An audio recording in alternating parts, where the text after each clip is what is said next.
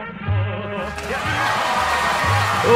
hola, hola, hola, hola, hola, hola, hola, hola, hola, hola, hola. Bienvenidos a una nueva edición del podcast titular, una edición que seguramente muchos ya estaban esperando. Este domingo se juega el clásico número 187 entre la Universidad de Chile y Colo Colo. Se disputará en el Estadio Nacional y para ver toda la actualidad del cacique estamos con Ignacio Rodríguez que nos va a dejar al día completamente con Colo Colo. Hola Ignacio, ¿qué tal? ¿Cómo va todo? Hola Jorge, ¿todo bien por acá? Expectante a un nuevo clásico, un clásico distinto, un clásico que recién en septiembre vamos a poder vivirlo por el torneo nacional en este año. Pero nada, siempre un partido bonito que nos deja mucho que, conversar, que, hablar, así que conversar sobre todo eso de la actualidad y en este caso del, del cacique. Claro, un partido que podría marcar un punto de quiebre para ambos equipos, eh, la actualidad que se juegue sin público bajo todas estas nuevas eh, bajo todo este nuevo contexto. Eh, yo he visto que la, gente de la USO lo ha tomado muy en serio, creen que este es el clásico donde lo pueden ganar, ya lo dijo Caputo también. Y por otro lado Colo Colo que viene de perder con Wanderers, también no tiene mejor rival como para poder de repente sacarse esa mufa y, dar un, punto final a esa derrota que obviamente con un triunfo ante la U. ¿Cómo lo ve la, interna, cómo está la actualidad del equipo colocolino para este partido? Mira, es un clásico, como tú dices, que claramente el, rival, en este caso la U, llega un poco mejor. Eh, un equipo que dentro de todos ha podido retomar un buen nivel este este campeonato, si lo consideramos total, no solamente con la pausa.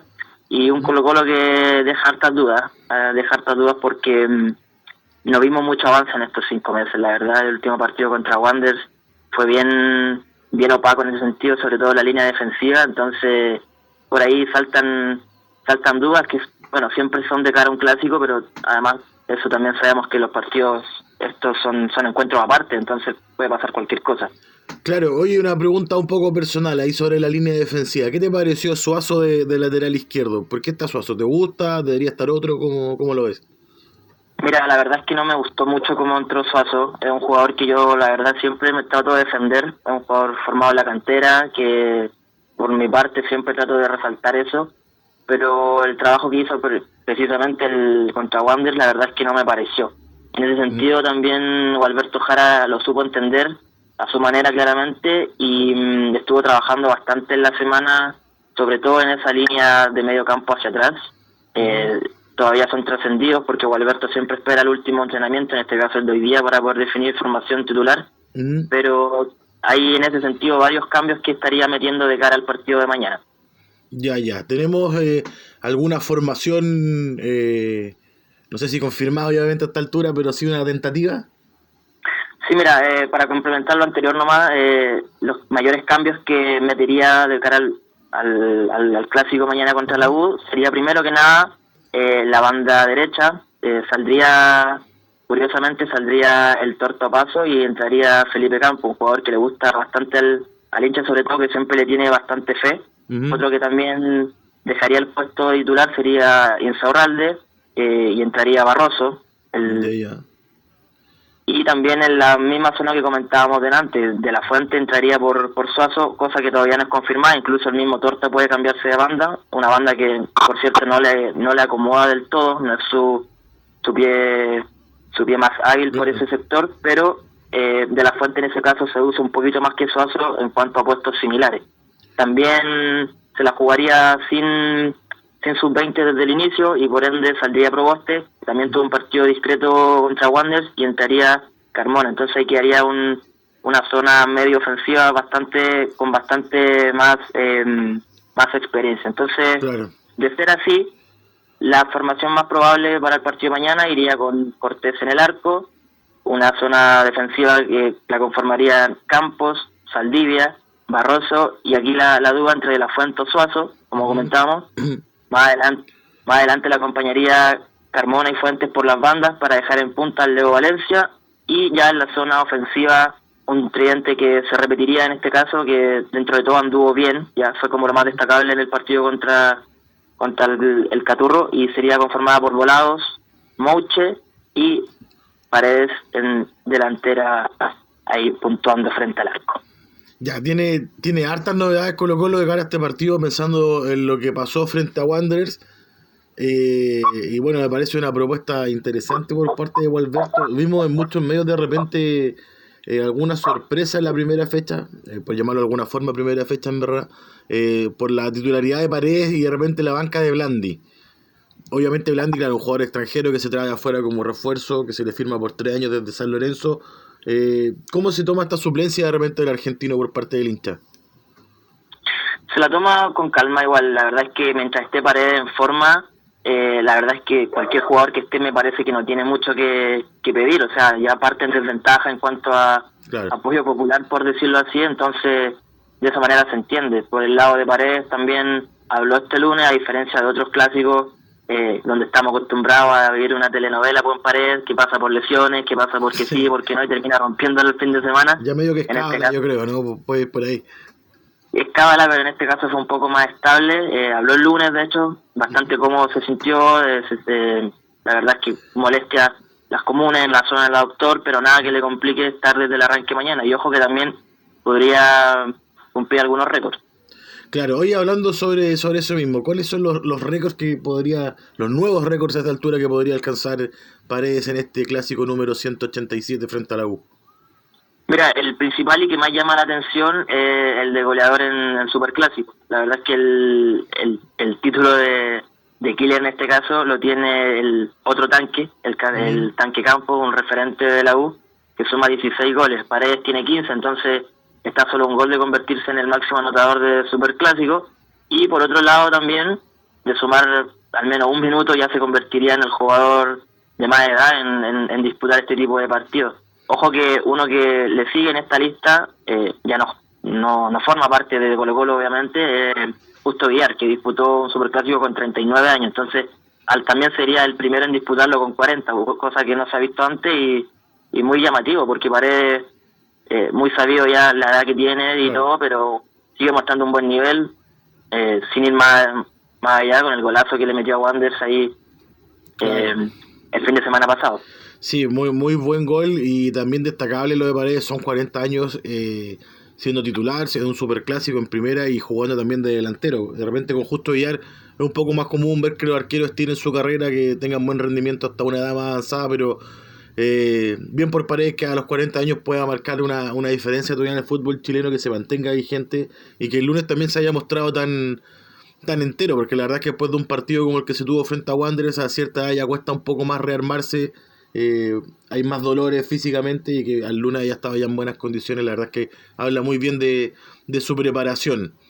y sobre eh, todo, sí, solamente quería agregar que la verdad es que a esta altura uno entiende que los partidos de paredes son estos. Eh, uno está acostumbrado a verle un buen nivel y sabe que por muchas molestias, por mucho cansancio, por, mucha fatiga incluso que pueda tener el jugador, son jugadores que le gusta este tipo de partidos, le acomoda, sabe jugarlo mentalmente, físicamente y siempre te puede sorprender ahí con algo especial. No, claro, me imagino yo que para, en este caso, para los centrales de la U, obviamente es muy distinto de repente defender a Blandi, no solo porque tiene características distintas a Paredes, sino que hay una carga que Paredes ya tiene que maneja en este tipo de partidos y que sin duda es, es una ventaja para los de Gualberto Jara en este caso. Claro, y, nada, eh, esperar simplemente que la, experiencia juegue a favor en este caso, por los dos lados incluso. No solo yo hablo por Colo Colo, pero eh, por ahí la trayectoria siempre da un puntito a favor y levanta el equipo, cualquiera que sea el color. Claro. Oye, Ignacio, finalmente para ir terminando esta, este podcast de información del cacique, ¿cómo lo ve el hincha? ¿Cómo termina este domingo el partido entre el Colo y la U? Mira, como te decía antes, un partido difícil, eh, pero esperemos por mi lado, la verdad, que te voy a hablar con la camiseta puesta, que el, el, marcador termine a favor y obviamente la supremacía siga perdurando. Pero no hay que olvidar también la calidad del rival y que eso también te puede sorprender, sobre todo en un partido que en contextos distintos, sin público, con la presión puesta en otro lado, pero, pero nada, va a ser interesante también ver cómo se desarrolla eso en este nuevo formato. Oye, Ignacio, eh, bueno, un último tema para terminar, quizás no tiene que, mucho que ver con la cancha, pero sí mucho con lo que pasa dentro del camarín, dentro del club y la dirigencia. Eh, ¿Hubo algunas sanciones por parte de la dirección del trabajo? ¿Cómo está eso? ¿Cómo está todo el presente de, lo que está pasando en ese sentido en el escritorio colocolino?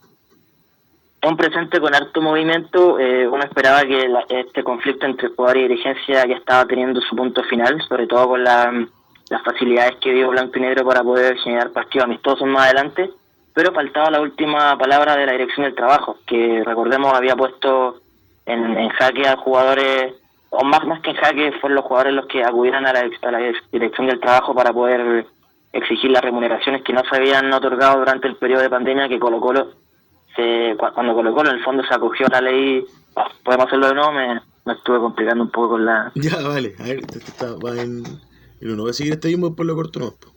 Dale.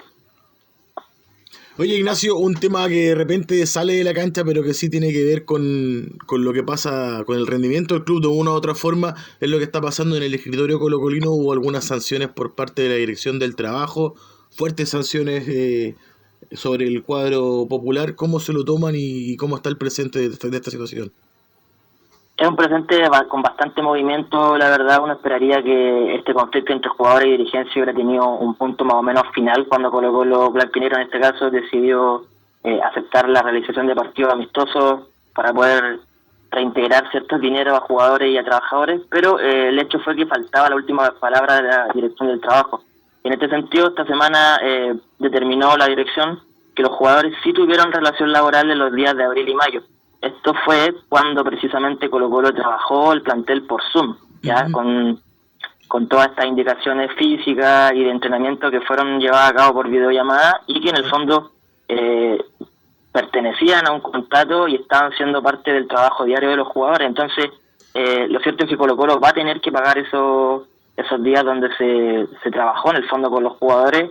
Generó esto, obviamente, movimiento repercusión porque sin duda era un gasto que Blanco y Negro no tenía en cuenta, sobre todo porque consideraban y tenían la idea de que acogerse a la ley de protección del empleo le iba a ayudar, pero lo cierto es que no fue así. Chuta, complicado presente ahí en ese sentido. Eh, me imagino que las aguas de forma personal entre dirigencia y jugadores ya están un poco más tranquilas, pero esto obviamente la, viene a remover una vez más. Y bueno. Lo remueve, sí, lo, lo remueve y también porque hay otras multas asociadas también a este, a este tema que no dejan de ser menor. Incluso la Dirección del Trabajo eh, sentenció que no hubo trabajo convenido, entre ellos también no se pagaron las remuneraciones, como explicábamos antes, y también que no exhibieron toda la documentación y, liquidaciones exigidas por la inspección para fiscalizar. Esto, en suma, quiere decir que Colo Colo no se acogió debidamente a la, a la ley, ¿ya? Eh, entonces también generan repercusiones porque la interna dirigencial ya estaba movida y esto sin duda también genera un, un una consecuencia de plata sobre todo, que Colo Colo no la pasa bien con, con la billetera y, ya sabemos todo lo que generan esta, estos problemas al final.